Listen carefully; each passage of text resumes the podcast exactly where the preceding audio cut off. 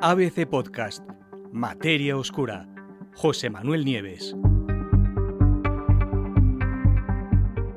No, Homo sapiens no fue el primero en aprender a navegar.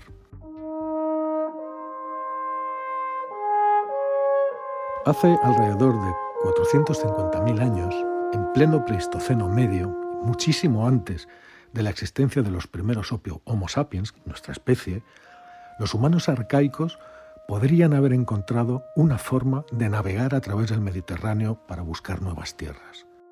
Es una extraordinaria conclusión que forma parte de un estudio llevado a cabo por investigadores de la Universidad griega de Patras.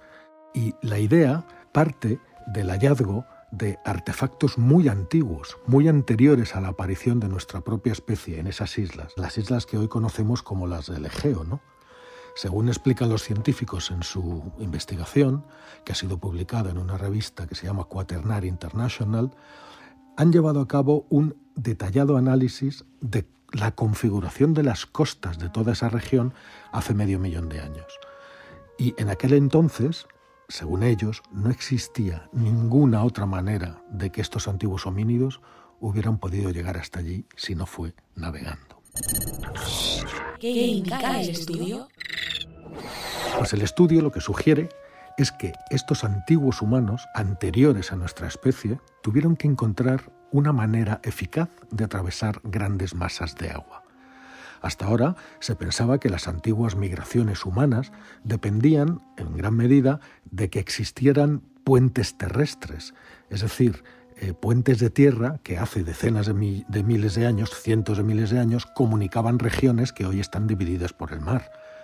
Pero si esa dependencia de esos puentes terrestres resulta que no existió, pues entonces las ideas que tenemos sobre cómo los humanos se extendieron por el mundo quedarían obsoletas de repente y se abriría paso a un nuevo e inesperado escenario migratorio. Con todo, es difícil porque la cuestión de cuándo exactamente empezaron los homínidos a navegar es difícil de responder. ¿Por qué? Pues no hay más que echar un vistazo a la historia, vemos que los barcos normalmente tienden a estar hechos de madera. Es un material que no sobrevive a los estragos del tiempo, y especialmente si estamos hablando de decenas o de cientos de miles de años. Así que no tenemos ninguna esperanza de recuperar un registro directo, es decir, una embarcación de hace medio millón de años. No hay manera ¿no? de, de encontrar eso y que fueran capaces de cruzar los mares. ¿Cómo lo averiguaron entonces? Pues en lugar de eso, lo que hicieron fue dos cosas. No tenemos restos de embarcaciones, pero lo que sí tenemos es un registro excelente de artefactos de piedra y huesos fosilizados, y también herramientas de análisis que nos permiten hoy en día reconstruir la forma en que el mundo ha ido cambiando a lo largo de los milenios. Y fue así, de esta manera, analizando esos restos capaces de desafiar el paso del tiempo, como los investigadores llegaron a sus extraordinarias conclusiones. Eso, eso, ese análisis y un detallado estudio que no tiene precedentes de cómo eran exactamente las costas mediterráneas hace medio millón de años. En la actualidad, si miráis un mapa, vemos que las islas del Egeo son centenares de islas que forman un archipiélago que se extiende por el mar Egeo entre Turquía, Grecia y Creta. Bueno, muchas de estas islas resulta que han estado habitadas, tienen restos fósiles y restos de herramientas desde tiempos inmemoriales. De hecho, existen artefactos cuya antigüedad se remonta a 476.000 años. Las herramientas halladas en islas como Lesbos, como Milos o como Naxos pues han sido relacionadas con un estilo particular que se llama aquelense, que fue desarrollado en África y Asia hace más de un millón y medio de años, probablemente por Homo erectus. Pues herramientas similares de hace un millón doscientos mil años fueron, han aparecido también en Turquía, en Grecia y en Creta, por lo que su presencia en el archipiélago del Egeo, que es muy cercano, que está en el mar, pues tiene todo el sentido. Ahora bien, ¿cómo llegaron hasta allí? si eran islas y estamos hablando de homínidos de hace casi medio millón de años. Estudios anteriores habían determinado que aquellos humanos primitivos habían llegado a las islas a pie, aprovechando estos puentes terrestres que se forman especialmente durante las glaciaciones. Cuando el mundo se congela, en efecto, el nivel del mar baja y es posible cruzar andando por sitios que en épocas más templadas están cubiertos completamente por el agua. ¿Qué dicen los autores de este estudio? Pero estos investigadores no están de acuerdo con esta hipótesis. De modo que lo que hicieron fue reconstruir minuciosamente la geografía de toda la región, incluidas las costas continentales que hace 450.000 años rodeaban a las islas del Egeo. ¿Y cómo lo hicieron? Pues estudiando antiguos deltas de ríos, que llevan mucha información. Pueden usarse para inferir el nivel del mar, las tasas de hundimiento del terreno, qué cantidad de flujo iba hacia de las mareas, en fin, todo esto eh, se puede ver en los deltas fluviales, ¿no? Y lo que hallaron es que las reconstrucciones que se habían hecho anteriormente de esas costas, pues resulta que eran incorrectas. Por ejemplo, en su punto más bajo durante los últimos 450.000 años, el nivel del mar Mediterráneo estaba aproximadamente unos 225 metros por debajo de lo que está en la actualidad. ¿Eso qué significa?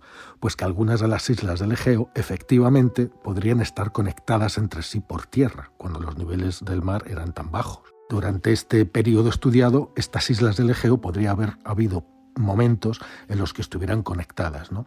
Pero, pero, incluso en el punto donde el nivel del mar era más bajo de todos, las islas no estaban conectadas con el continente, o sea, con las tierras continentales de alrededor, de Turquía, de Grecia, etc. Aún había que trabajar con el Mediterráneo en su nivel más bajo, aún había que atravesar varios kilómetros de aguas abiertas para llegar desde el continente a las islas más cercanas. Otros estudios diferentes ya habían sugerido que esto no fue el primer cruce marítimo, porque hay otra prueba, ¿no? que está mucho, mucho más lejos, ¿no? en Filipinas, en Indonesia. ¿no? Bueno, pues allí hay evidencia de que en algún momento, entre hace 700.000 y un millón de años, los humanos arcaicos habían sido capaces de desplazarse por mar precisamente alrededor de Indonesia y de Filipinas. Bueno, si sumamos ahora este hallazgo en Grecia, en las islas del Egeo, pues la conclusión es clara. Viajar por mar no fue una habilidad desarrollada por Homo sapiens, sino por homínidos muy anteriores a ellos. Y esto además teniendo en cuenta, dicen los investigadores, que los humanos arcaicos podían cruzar el mar Egeo, pues también podemos pensar que habrían sido capaces de cruzar, por ejemplo, el estrecho de Gibraltar, con lo cual toda la historia de la población de Europa, tal y como la conocemos, se vendría abajo. Todo esto, dicen los propios investigadores, nos permite revisar la idea generalmente aceptada sobre el poblamiento del suroeste de Europa desde la península del Sinaí y el paso de las llanuras orientales a través de la zona costera de Anatolia y el puente terrestre del Bósforo a mediados del Pleistoceno medio.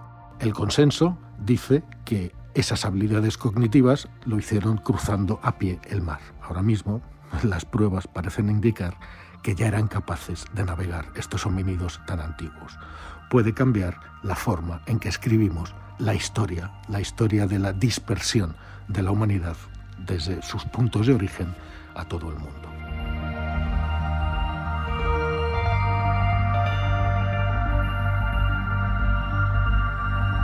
Puedes escuchar todos los episodios en abc.es, iVoox, Wanda, Spotify, Apple Podcast y Google Podcast.